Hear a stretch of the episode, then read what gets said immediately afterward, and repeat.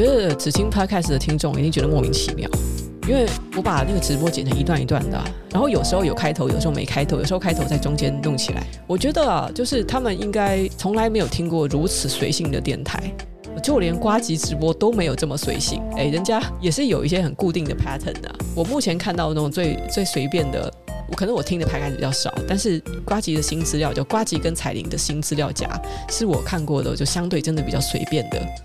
他会会突然开始，但是他们还是有片头曲，然后还是有一个固定的说什么什么什么，我是上班不要看的呱吉，A.K.A. 台北市议员邱薇姐。那我是每次都不一样，突然的开始，而且还一边吃薯条一边开始，然后讲了大半天的关于番茄跟瓜类，这就，就是一些关谁屁事的东西，然后讲了一讲讲了七八分钟，然后才开始。我一直在想说，到底有谁受得了这样子的电台节目？好，大家晚安，欢迎来到二零二二年十二月五号的囧囧电台。现在是晚上十点零四分，我们来看一看那个哦，这是到底是多久以前的啊？我来看那个电台俱乐部，想多了解一些囧囧觉得一生受用的生活小细节或是思维习惯，例如说衣服用到变成抹布这种，关于这种生活的各种省钱抠门小细节，我真的有不少啊。不过就是哦，目前家里很乱啊，所以还没有什么东西好拍的。有机会跟你们揭露的话，你一定会。觉得说，我这个人虽然不是客家人呐，但是也是颇有客家精神的哦。就包括我会把洗完手的水，我是把它聚集到一个水盆里面，然后再拿那个水盆拿去倒到马桶的那个后面的水缸哦，这样子可以省一些用来冲马桶的水。为什么不是直接倒到马桶里面呢？因为这样子其实并冲冲不干净，还是要利用呃水缸造成的水压，就是要把水先倒到水缸里面，然后用马桶去冲哦，这样子冲得干净，而且又可以省一些水。那有人问是那个、问我平常有做什么训练或是上课哦，如何做到声音口条？哇，你们要是有听我一开始做影片的那个口条跟声音的话，就会知道呢，声音口条这个东西完完全全就是做多了哦。自自然而然的就会熟练了。我现在的声音其实跟就刚开始做影片那个在在做说书做到一半了，那是我大概三十一岁、三十二岁的时候，其实那时候我声带有一半麻痹了，但那个时候我的声音听起来又跟现在不太一样。但是后来我就有做那个语言治疗，所以做了语言治疗之后呢，现在就是腹式呼吸来帮助我的发声，所以我现在听起来的那个发声的方式。哦，甚至是音质跟那个时候又肯定又是不一样的。呃，如果有一些很老很老的听众，因为我上次有看到留言啊、有人就说啊，你怎么不仅外貌变这么多，连声音都变很多？到底是发生什么事情？哎，我想想也是，哎，就是我的外表跟那时候不一样了，口音也绝对不一样了，因为那个时候我还有蛮浓重的比较偏北方的腔调，那实在是差太多了。好，然后呃。你讲什么话题都好，听完都会有收获，也很舒压。那舒压的部分到底是什么？是指我骂人的部分吗？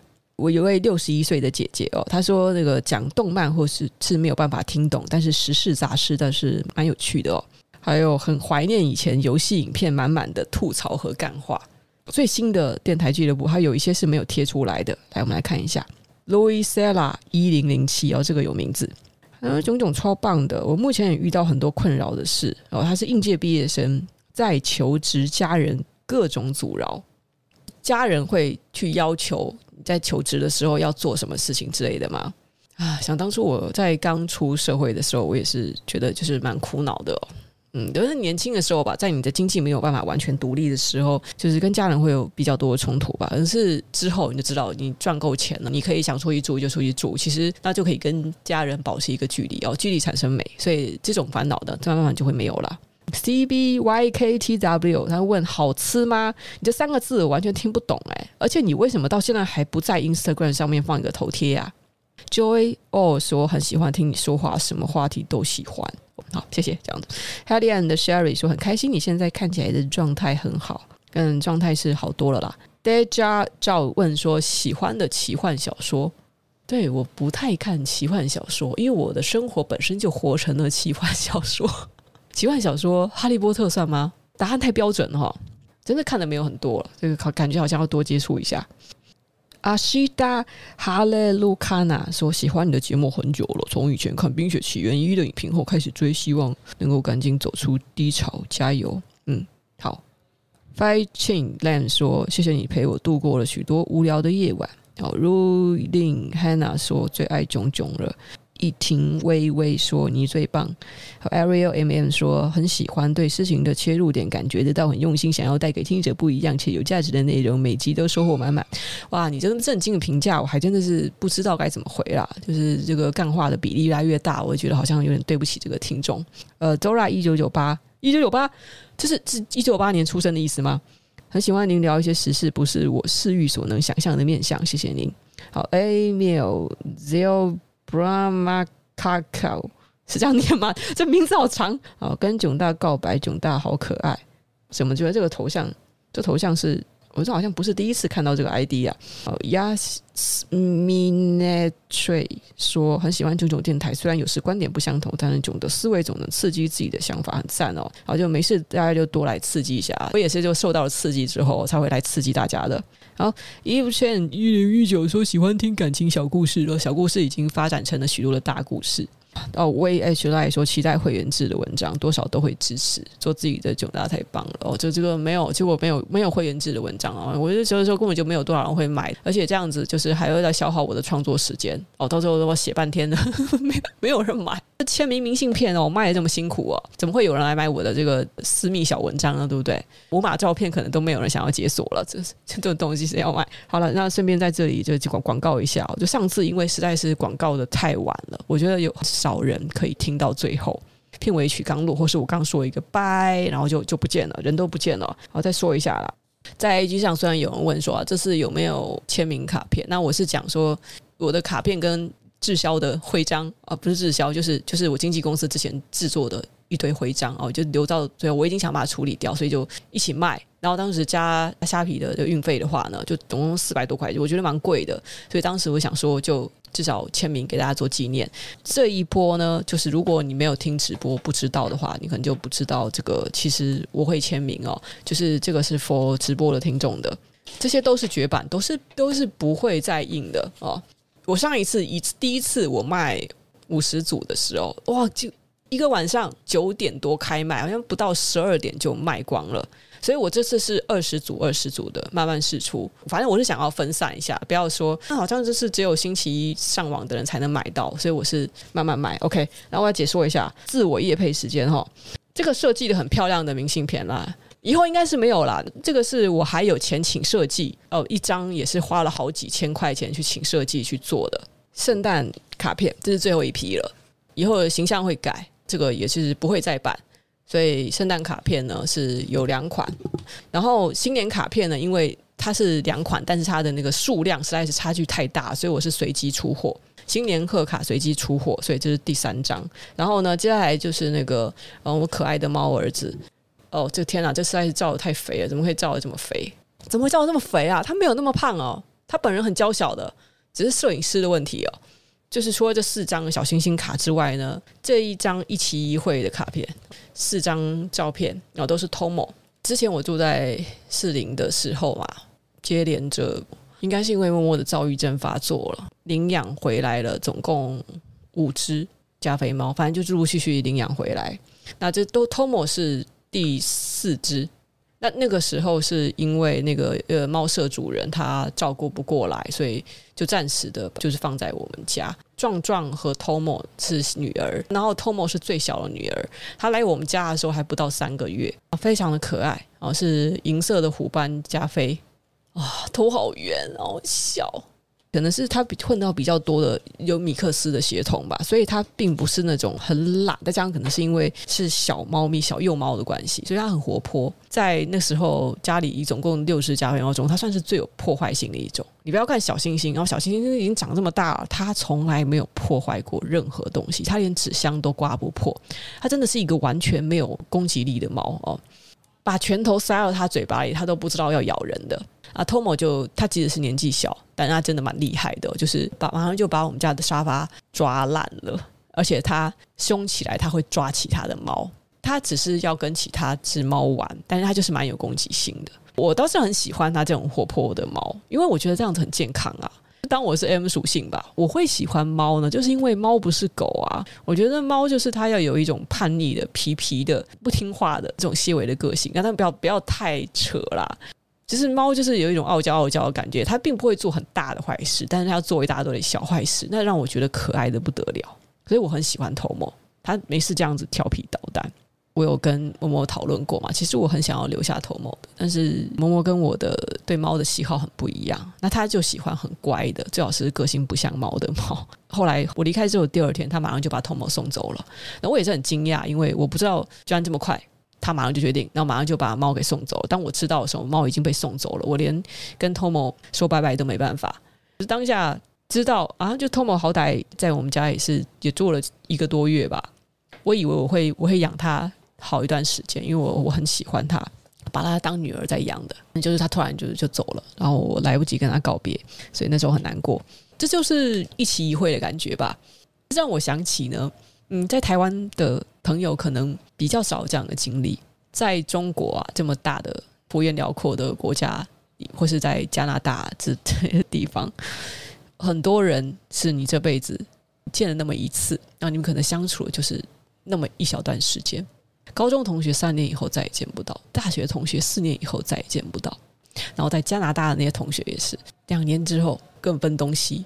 跟好多好多人的相遇，也是跟猫的相遇，有时候都是一起一会，让我特别的感慨。只是因为当时那个别离实在是来得太突然了，即使已经跟这么多人别离过了，可是至少在跟人的相处的时候，其实我都是做好心理准备，我知道什么时候会跟他们分开，包括我离开台湾的时候，我也知道。我大概什么时候会再回来吧？就是知道是成年之后我才能回来，哦，我才可以见到我妈妈。同学也都是，我们都知道说，哦，毕业之后可能就再也见不到了。跟人的别离，我都是有见到面那一刻开始，我就是存着心理准备。可是呢，跟 Tomo 这只猫，我完全没有心理准备。对，当时对我的冲击是很大的。突然之间，我就再也见不到它了。就是那时候，就真的很惆怅。去年。到今年，就是我有很多家人啊，就是突然间都离开我了。就是疫情间发生了很多事情，突然听说哦，在遥远的国度里，某个你认识的人，他生了重病，他可能随时就要离开人世了。可是没有能力，你没有办法。我即使是像我这样子工作这么自由的人哦，我也没有办法说要去看他就去看他，就是因为这该死的疫情。人生真的是充满了许多变数。珍贵的还能再好好的相遇，人们聚在一起的机会要好好的把握。然后这是我有很深刻的体会。Join TW 说：“我是囧大的老屁股粉丝，非常喜欢囧大的口条与观点，不管是理财分享、书籍还是时事都很棒。听到囧大分享家庭状况很有感触，虽然沉重，但觉得很勇敢。只想祝福您身体健康，心情愉快。我会继续支持您的。好，崇拜的尖叫。好，谢谢，谢谢这位老屁股。”呃，M 九八二零三零零二八说，如果发现要打第三次世界大战的话，可以提醒我一下吗？我怕我忘记拯救这个世界。你去问印度神童啊，问我干嘛？你把我当预言家了是不是？猜会三四三说，谢谢炯炯，每个都刷五遍以上，希望 Podcast 也有直播的东西，因为 YouTube 无法当即结束哈。哦，他是说没有办法在 YouTube 上面看完直播吗？是广告太多吗？哎，每次 YouTube 的这个直播结束之后，它不就是会插一大堆广广告吗？那个是因为它预设就会啪啪啪啪，就大概每隔几分钟就就狂插广告。有时候如果我没有点进去去编辑，然后去把那些广告的那个频率把它降低，删掉一些广告的话，它就是预设会弄那么多。那个不是我弄的，只是有时候我懒得去处理那些广告，我都需要慢慢删。那实在是太多了，太多了，我没有这么这么夸张的啦。就是如果有人发现那种密密麻麻的黄色了，那个不，那个不是我干的啊。我还是这个插广告，我也是很克制的，好吗？我自己也是不喜欢的，讲没几句话，而且是讲话要结结巴巴的，就没没几句话就弄弄一下，这样谁听得下去啊？Ace Kimi 说想说，总愿意说我会一直收听下去的，呃，就就希望我可以看看我可以做多久吧。You You Song You 这什么名字啊？You Song You 说愿世界对炯炯温柔，不错了，不错了。E Light 说，随意聊聊也是好的陪伴，谢谢炯炯啊，送上一朵花。Key 位一零零五称说：“谢谢持续分享这么好的内容。其实频道是没什么收益的，但还是一直持续更新，辛苦了。呃，已经把劳动成本降到最低了，而且直播一次哦，而且居然可以赚个差不多一百块台币，我觉得还可以，哦还可以。这样子继续努力下去，持之以恒的话，一个月每天都直播的话，是不是这样的个小赚个三千呢？诶，也不错哦。” 就谁听得完，还是打消这个念头好了。好，那个然后然后 Sario Peng 他送上了四颗爱心哦，手笔爱心。Ice Boy 三三四五六七八，他谢谢你每次的分享，每次都很期待爱心爱心。七七 Cat Cat 说，只要总开台直播没跟到，会跟看档案，然后过了很久还是会支持电台主持人哦，所以现在真的是电台主持人了，听起来很潮哦。为一六 T 七百啊，说不知道是哪一集，总大有时候渐渐停掉评论时事的部分，好舍不得。关于时事只信囧大评论的说，哎，不行哎，我要对你做一下态度矫正哦，停掉评论时事的部分哦。你虽然说你说你舍不得，就是不要以为这样子我很高兴哦，因为你后面跟了一句说关于时事只信我，这样真的不行哎。关于时事的东西哦，就大家如果是你想要听别人的。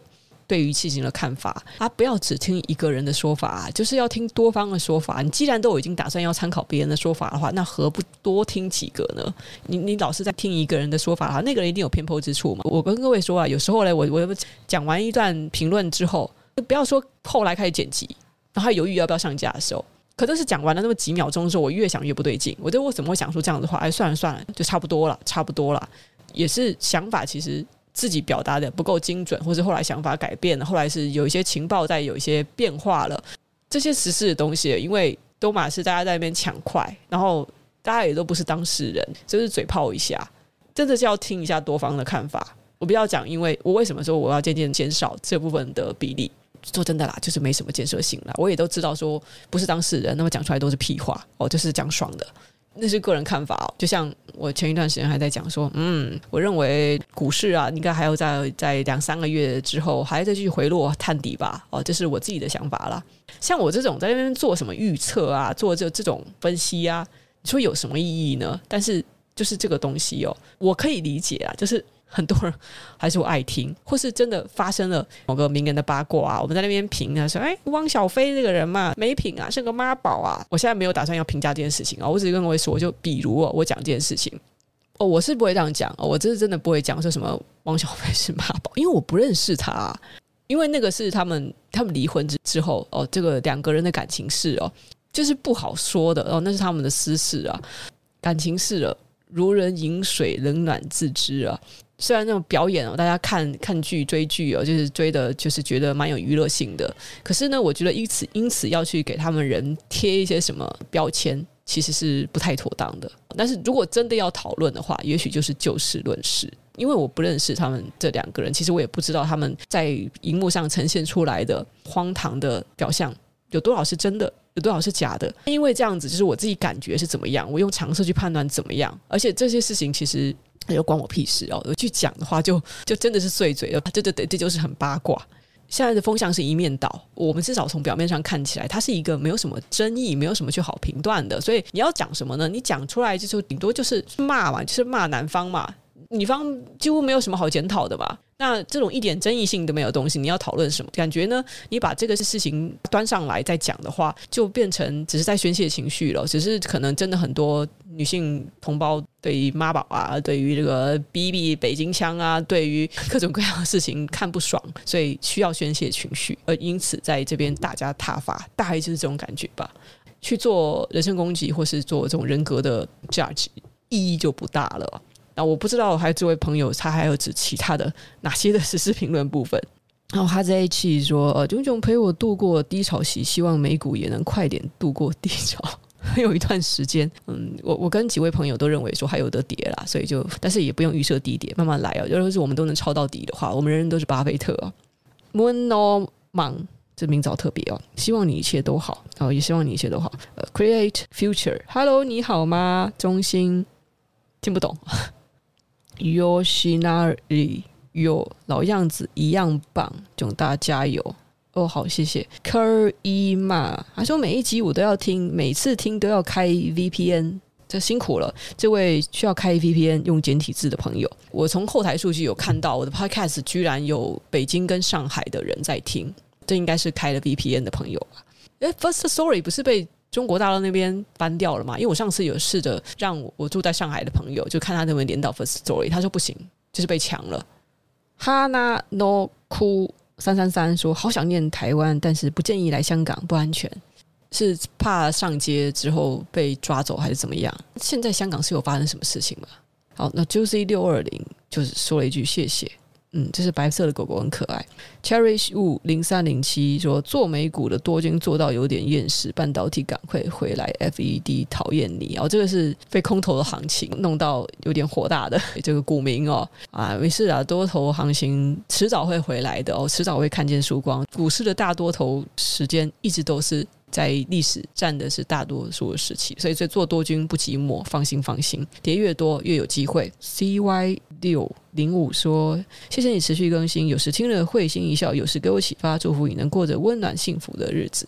太过温暖，晚上一下热一下冷，白天太过温暖，这个住所我觉得我住不久。但实在是哦，冬天的湿度百分之八十以上，然后现在是外面的气温明明是十九度。”室内的气温的二十六到二十八度，哇，这个到夏天能活吗？我不知道它到底为什么，它为什么可以搞得跟温室一样哦？住起来的这个品质并没有很好。虽然我已经尽力的把它就是调整到，我现在两台除湿机，然后加上一台那种那个变频的日立冷气，实在受不了的话，就是一直这边吸这边吹哦。就是我觉得您调节的还是有限啦，而且老是开着除湿机，其实很不舒服。嗯，，Nian Ali 说很喜欢你，只想跟你说谢谢你的存在。很感性，不知道怎么说。好，谢谢谢谢。好，就是八周以前哦，是两个月以前，没有很久啦。这是两个月以前的电台的留言。好，念完了。呃，徐祖豪问说：说我之前有推荐一本关于大脑记忆方法的书，可以请听众或囧大解惑吗？哦，关于大脑记忆方法的书，这很巧呢。不过这不是我们今天要分享的。这个我我真的打算那个罗马宫殿记忆法找一集来解说一下，因为我觉得那个真的是蛮实用的。啊，谢哲青不要怪我。那个堂课它蛮贵的，是不是？它卖八千块还多少钱？特价好像就要四千多，原价是多少钱？反正我记得原价也蛮贵的。在这本书里面，大概五六页就写完了吧。就是罗马宫殿记忆法。看书的好处就是这样，如果你有能力阅读的话，其实你可以花很少很少的钱就学到一些非常实用的东西。有能力读文字是很幸福的事。原书名叫做《大脑什么都记得住》啊，里面有一章的其中的一小节。就在讲罗马宫殿记忆法。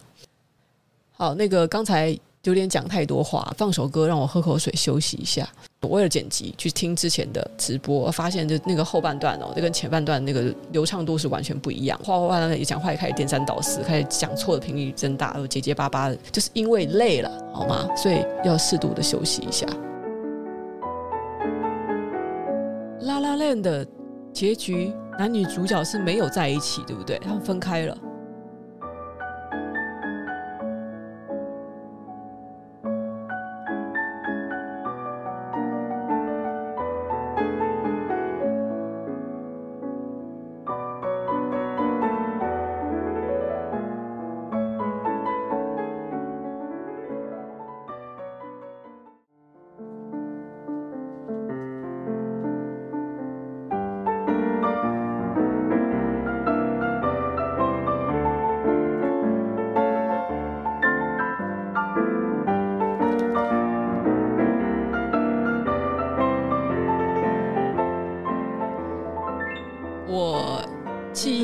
错的话，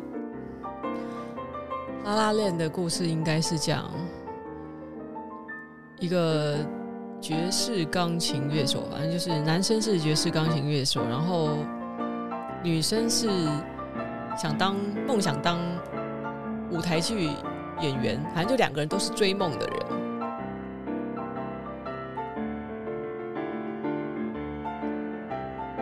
一开始本来彼此看不顺眼。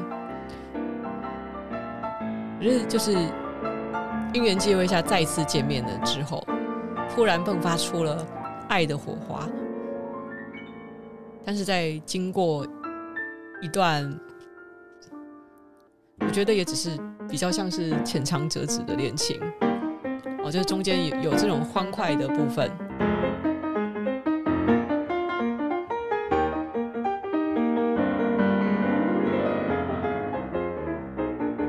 最终还是因为他们对于追求梦想的这个步调很不一样，是不是太大声了？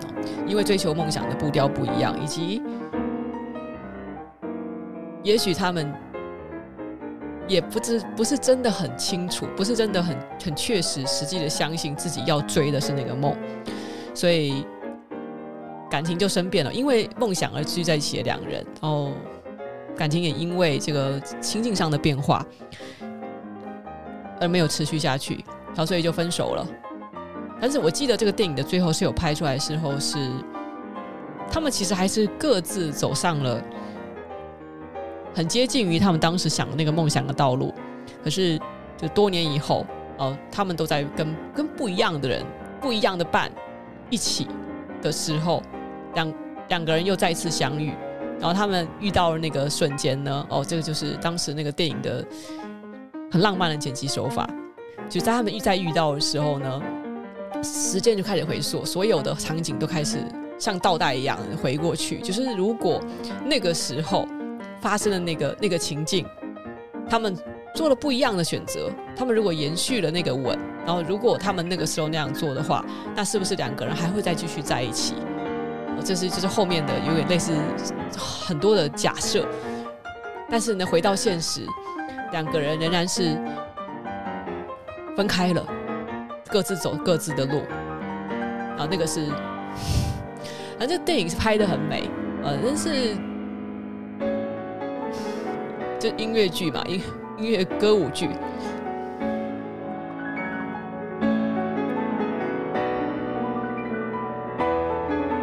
这是一部连男生都会很喜欢的爱情片。哎，我倒是反而觉得说，他好像。我我自己的观察啦，在我的同温层中，哦，女生反而说喜欢的人比较少。其实后来我在想呢，是是不是因为他在里面就是两个人哦，以事业为主轴，然后就是追寻梦想的这些叙事，在描绘心境方面，其实有一点点男性向的，就是少年漫画式的热血，甚至有点中二。那其实那样子的调调是反而是在男生的心中比较容易得到共鸣。那女生的话呢，就是反而说，这就会觉得就两方的感情的部分，因为它毕竟它是歌舞剧，然后有很多这种夸夸张的描绘，女生并不会说因为他们的感情而受特别受感动，但是还是会喜欢里边的像是美术啊，很如梦似幻的这种两个人漂浮到空中去跳华尔兹之类的那样子的场景，就是对于感情部分真的没有太多的共鸣诶。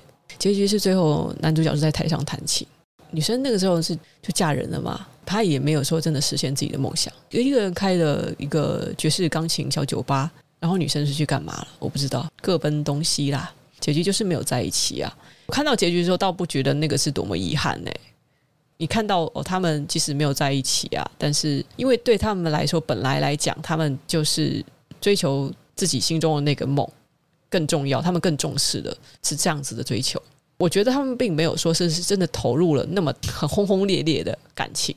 就是我自己看起来的感受了，所以呢，那样子的结果，我不会觉得那很遗憾。搞不好，因为那两个人的个性其实不太合哦，有一点一时冲动而在一起，但是他们其实不配。我我的 这样讲会不会有人生气？但是我觉得那两个人其实不配，就因为一时冲动在一起，然后很快的又分开了。呃，即使多年以后相见哦，就是遇到前任啊，然后有一点点如恍隔世的感觉。我相信他们在当下还是会觉得说，现在这样子就好了，这样子就好了。只是回忆总是很美，就会想起自己年轻的时候还不太会表达自己的感情，表达自己的感受，就是没有处理好各种事情，而且那时候又很稚嫩。也是因为有这些挫折，有这些擦伤，所以后来才可以变成成熟他们，然后他们才可以在。踏上属于他们至少未来还不错的结局吧。所以现在这个老公也很好，现在这个份工作也很好。我不太觉得那是一个多大的遗憾，就只是回忆总是很美，放在回忆里面，它看起来更是特别的美啊，是这种感觉吧。好，这样子也讲一讲哦，就是十一点钟了。好，然后要再呃促销一下哦。你不要让我的滞销明信片继续滞销，我不想今年还继续留着。我他把这些卡片都清掉了。就是呃，如果通过通过影片下方的，就是你跟我讲，你跟我讲你是从直播来的，然后你去去买我的呃明信片，那我就会在其中的一个这个圣诞卡片呢，就是写祝你圣诞快乐，然后签个名，然后呢，呃，就总共一组八张哦，就是猫猫明信片啊，还有就卡片啊，还有就 Tomo 的这个一期一会哦，呃，各种小星星啊、哦，好，我本来以前的明信片的。那个背面都是做成这样子的，那后来我发现其实这样子不是很好用，就是因为有时候啊，呃，卡片你可能只是你不是要寄出去，不是要寄到这个别的地方去，那你可能只是想要用来做生日卡啊，或是做一些那种祝福小卡留言，所以我后来就是印单面，然后后面就是直接你想要写什么东西都可以。哎，我我我其实蛮喜欢写卡片给别人的，手写有温度。啊、我也很喜欢收集别人的手写小卡片。呃，我我鼓励大家，就是有时候啊，因为数位的东西真的好难留存下来哦。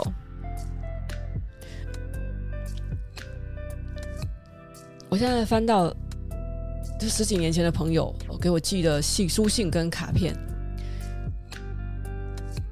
我就还是忍不住会怀念那个时代。哦，现在 email 啊，因为 Google，你看你之后如果 Google Workspace 要付费了，可能大家又会去转头再去找其他的、其他的免费的 email 信箱，那是不是所有跟朋友啊的的那些曾经的往来记录都不见了？好像 Instagram 上面的照片、文字，在 Facebook 上面每天打的绯闻，我觉得。如果有一天 Meta 公司不存在的话，这些你不要说它存不存在了，其实因为动态墙实在刷得太快了，也都不是属于我们的。所以我觉得有时候一些很珍贵的记录啊，大家我还是其实我会蛮喜欢用实体的方式把它保留下来。诶，重点是呢，嗯，手写下来的东西哦，就当你送给别人的时候，你不仅是送给他文字的内容，你也是。把字迹篆刻下来的，包括你的个性的一部分，你的分灵体 送给了对方，在两情相悦的情况下，实际上是很暖心的行为啊。这个在日后过了几年、十几年后还保存下来的书信啊、卡片啊，到时候你一定会这是非常珍贵。幸好你当初有这样做，好，所以蛮鼓励大家实体交流的部分，就这样子。晚安，晚安，好，对，